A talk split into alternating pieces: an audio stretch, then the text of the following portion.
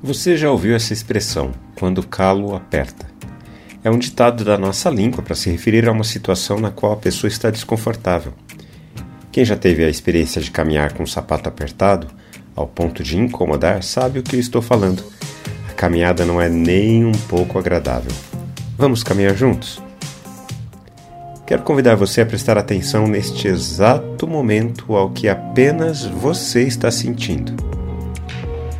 Neste exato momento, apenas você está tendo essas sensações. Outras pessoas podem ter experiências parecidas, mas o que acontece debaixo da sua pele, apenas você é capaz de sentir. Essa é uma das razões de não conseguirmos nos colocar no lugar do outro.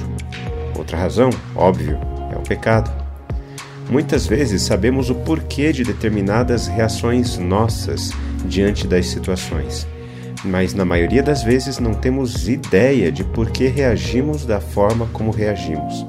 Por outro lado, não conseguimos nos colocar no lugar do outro.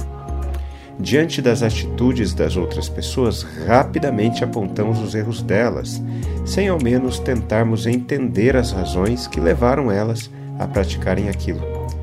Para os nossos erros, apresentamos justificativas.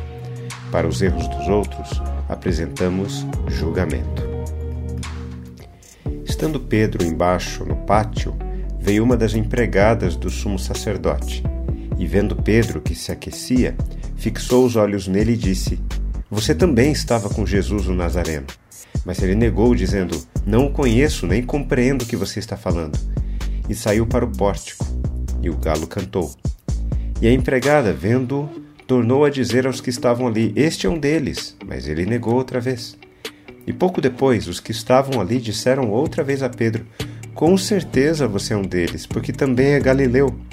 Ele, porém, começou a praguejar e a jurar: Não conheço esse homem de quem vocês estão falando. E no mesmo instante o galo cantou pela segunda vez. Então Pedro se lembrou da palavra que Jesus lhe tinha dito: Antes que o galo cante duas vezes, você me negará três vezes e, caindo em si, começou a chorar. O texto anterior nos indica que Pedro estava no pátio do templo, assentado entre os servos, aquentando-se ao fogo. Neste momento, ele descobre que a situação está se tornando muito quente para ele. O medo dele é o de que a qualquer momento os guardas do templo ou os servos do palácio o reconheçam e prendam. O temor de que alguém possa reconhecê-lo como aquele que cortou a orelha dos servos dos principais sacerdotes pode muito bem ter feito com que as coisas piorassem para ele. Eu preciso fugir o mais depressa possível, é a ideia que fervilha em sua mente. Quando ele é identificado como um dos discípulos de Jesus, ele nega e foge para outro lugar. Ele quer saber o que acontecerá com Jesus, mas está com medo. Por três vezes ele nega Jesus. Ele não trai como Judas, mas trai, pois havia dito que jamais deixaria Jesus. A coragem que o levou a cortar a orelha do servo de sacerdote não é a mesma para cumprir a sua palavra. Quando refletimos na palavra de Deus, precisamos responder a ela. Eu quero orar por mim e por você. Bendito Pai, como é difícil vivermos em um mundo tão cheio de ameaças e mentiras. Fomos criados em um ambiente que valoriza a violência e a mentira. Mas nós agradecemos porque em Jesus Cristo uma nova forma de humanidade foi estabelecida.